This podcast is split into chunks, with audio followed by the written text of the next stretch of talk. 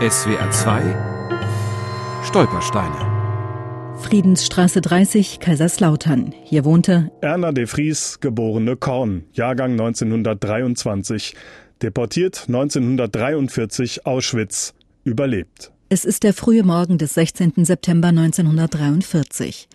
Erna de Vries hat die Nacht im Todesblock 25 in Auschwitz verbracht. Sie ist krank und soll wie hunderte weinende und schreiende Frauen um sie herum in der Gaskammer ermordet werden.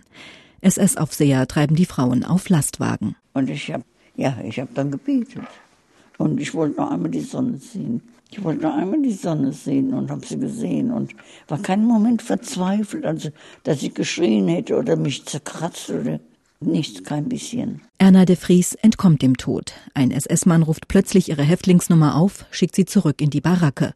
Denn Erna ist Halbjüdin. Sie soll in ein anderes KZ verlegt werden und für die Rüstungsindustrie arbeiten. Bevor die junge Frau Auschwitz verlässt, sucht sie noch einmal ihre Mutter. Sie verspricht ihr, ihre Geschichte weiterzuerzählen. Es ist eine Geschichte wie viele, sagt Erna de Vries.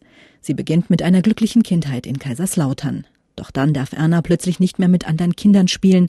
Eine Nachbarin beleidigt und bespuckt sie. Immer wenn sie mich gesehen hat, sie war eine glühende Nationalsozialistin. Sie muss wohl in der Nähe gewohnt haben, denn ich habe sie öfter gesehen und ich bin schon ihr aus dem Weg gegangen. Also ich weiß nicht, sie hatte einen Hass auf alles Jüdische. In der Pogromnacht 1938 muss Erna zusehen, wie ihr Zuhause verwüstet wird. Ich habe nur gesehen, die Haustür ist ausgehangen und Fenster sind zerschlagen. Ich konnte anhand der Geräusche genau feststellen, ob sie Holz zerschlagen oder Geschirr zertrümmern. Nicht? Mir ist klar geworden, wir sind vogelfrei. Jeder kann uns anzeigen mit Lügen. Jeder kann mit uns machen, was er will. Niederschlagen auf der Straße. Das ist mir wohl aufgegangen mit meinen 15 Jahren. Als vier Jahre später Ernas Mutter nach Auschwitz deportiert werden soll, zögert Erna keinen Moment. Sie geht mit, obwohl sie weiß, was sie dort erwartet. Prügel und Tod. Die 19-Jährige nimmt dieses Schicksal freiwillig auf sich. Weil ich meine Mutter einfach nicht alleine lassen wollte. Ich war ein einziges Kind.